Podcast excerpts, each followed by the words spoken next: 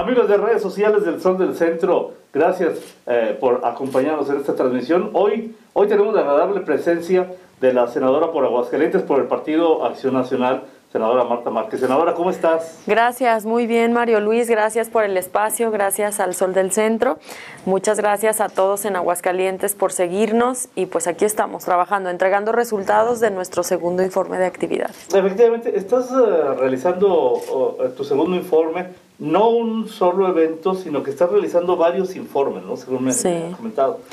¿Cómo te está yendo en estos informes? Sí, bueno, son pequeñas reunioncitas como vecinales cuidando este, este tema de la, de la sana distancia, Nos de... todos locos. Sí, sí, con la nueva normalidad. Y fíjate que mucho de lo que les transmito en este informe, de hecho voy, lo principal es entregar un cubrebocas, hacer reflexión sobre lo que estamos viviendo, sobre el momento que estamos viviendo, un momento de mucha solidaridad y, pues de que tenemos que seguirnos cuidando. Eso es, habla, habla mucho mi informe de, de la situación que estamos viviendo, de que tenemos que usar el cubrebocas, de que tenemos que seguirnos cuidando y mucho a la reflexión de que pues tenemos que salir adelante, ¿no? Como país y como Estado. Eh, tú has estado muy, eh, muy eh, pues metido en el tema de salud en el Senado de la República. Hace un rato decía el presidente López Obrador en la mañanera que él pensaba que a estas alturas ya habríamos salido del problema. ¿Se equivocó o no calculó los, eh, el tema, la problemática y las consecuencias de lo que venía? Pues yo creo que él no pensaba, o sea, este, el que dijo eh, fue su, su eh, quien le sirve ahí de, de este, de, de segundo al frente es Hugo López Gatel, ¿no? Y él, y él dijo que en un peor escenario íbamos a llegar a 70 mil muertos y que en un peor escenario íbamos a llegar a octubre. Y, y- y bueno, pasa esto y ya lo hemos visto con otros países, porque hubo quienes como este, China, países de, de- de Europa, que rápido contuvieron la pandemia y, y está habiendo rebrotes, pero lo que, lo que vemos en esos países es el ejemplo, pues primero de lo que no se hizo en México y luego de lo que puede llegar a pasar, pero es cuando en aquellos países está controlado, o sea, hay una estrategia y aquí pues no no no la hay. La verdad es que nos nos tienen a la deriva, o sea, un subsecretario que, que por cierto comparece el lunes en el Senado, eh, que solo se dedica a decir hay más muertos, hay más este, hay más contagios. Y con la cifra hace dos días creo que fue la más alarmante de 3.000 muertos. Eh, yo insisto en lo que he pedido desde el Senado, es que el presidente nada tiene que estar opinando. Para una pandemia, porque es algo grave y que él ha minimizado, quien debería de estar actuando es el Consejo General de Salubridad, que lo mandata la Constitución, y bueno, ya lo he dicho en todos los medios y en todos los espacios, y, pues no, no, no lo escucha, ¿no?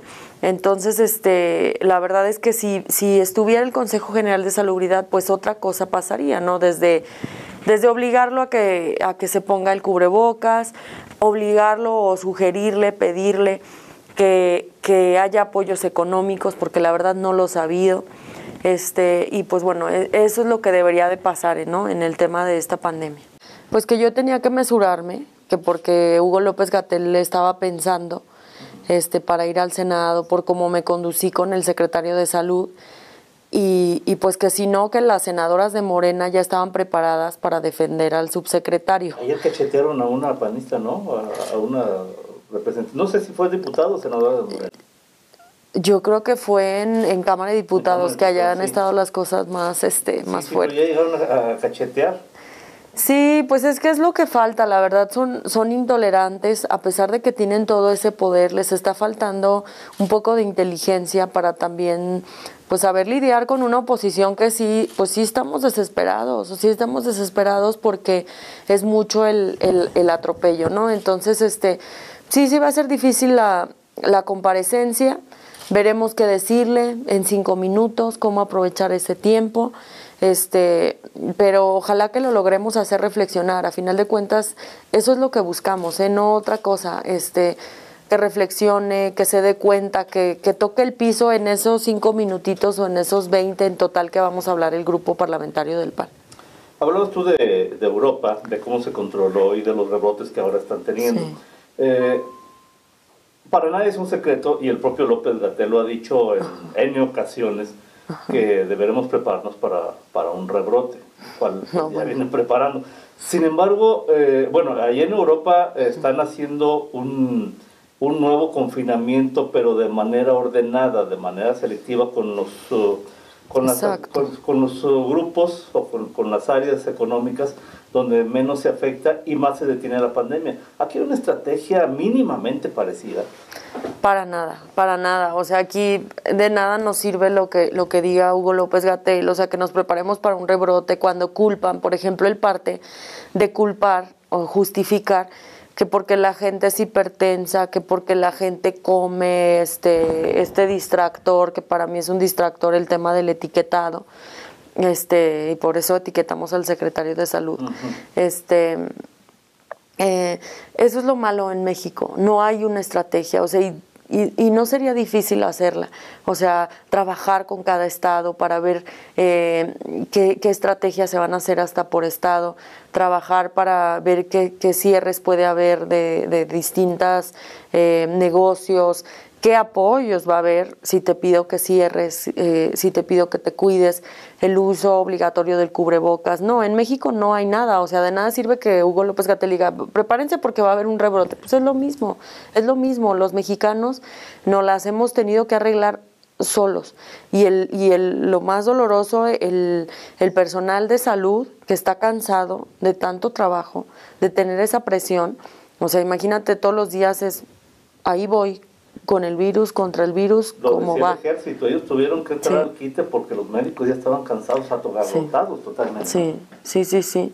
Sí, es muy grave lo que está pasando y no es justo que no haya una sola cosa, una, una, ni, ni dotar de más equipo al personal, ni un apoyo económico, ni una estrategia para pues descansen, ni una intervención en los hospitales para ver quién va a suplir. Por ejemplo, en el IMSS, pues todo este tiempo no ha habido consultas con especialistas y yo, yo me pregunto si los especialistas están colaborando con el tema de la pandemia o qué están haciendo, porque no ha habido consultas a especialistas. Entonces, pues pudiera haber 10, 20 acciones eh, para, para minimizar los contagios y no las hay, lamentablemente.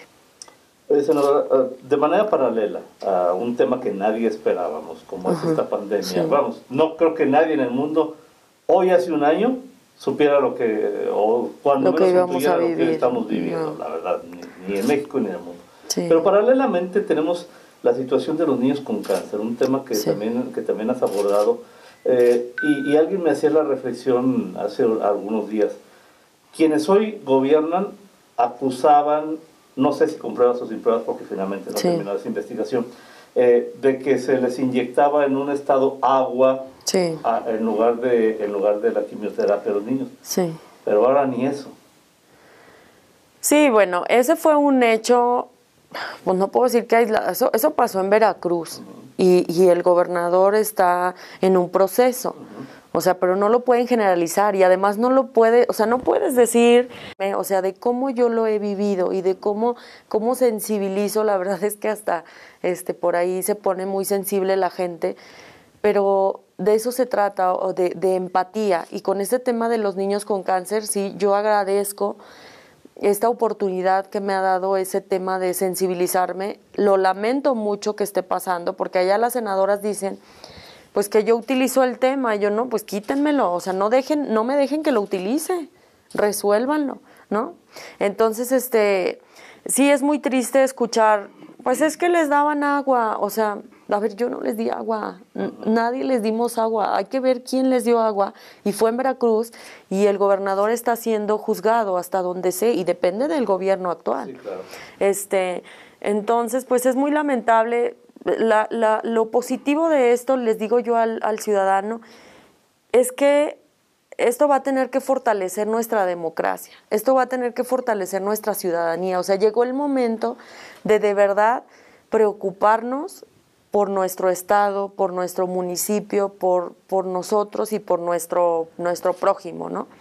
Este, eso es lo único bueno que nos ha dejado la insensibilidad de este gobierno. ¿Por qué? Porque ¿qué está pasando con el tema de los niños con cáncer?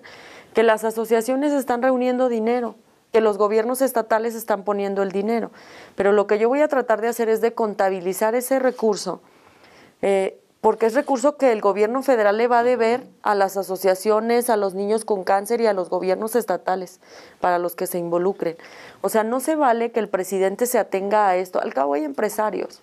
Al cabo hay empresarios que ponen dinero, al cabo hay artistas, al cabo el Canelo pone dinero, al cabo hay asociaciones. De verdad se atienen a esto, es muy pues es muy insensible de su parte, ¿no? Este, porque obviamente se están viendo afectadas otras situaciones. Por ejemplo, yo en mi fondo de gestión, la mayoría lo destino, hoy le estoy dando apoyos al personal de salud del Hidalgo.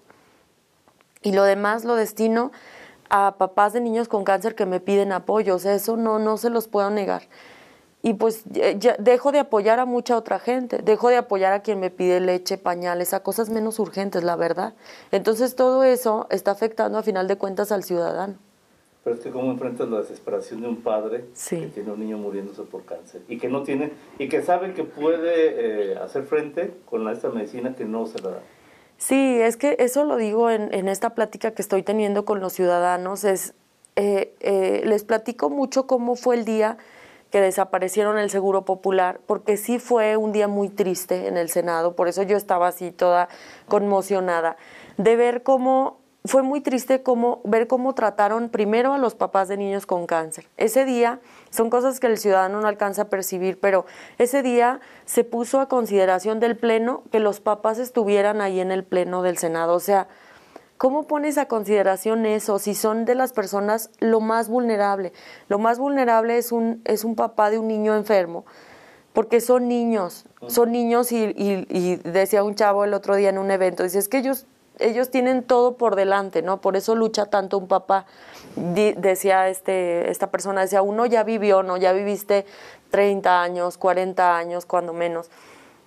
Y yo les platico que por ejemplo, hubo esas cosas que me marcaron, que fue cómo, cómo sentirte ofendido porque había unos papás de niños con cáncer junto con sus niños ahí de dos años, de tres años.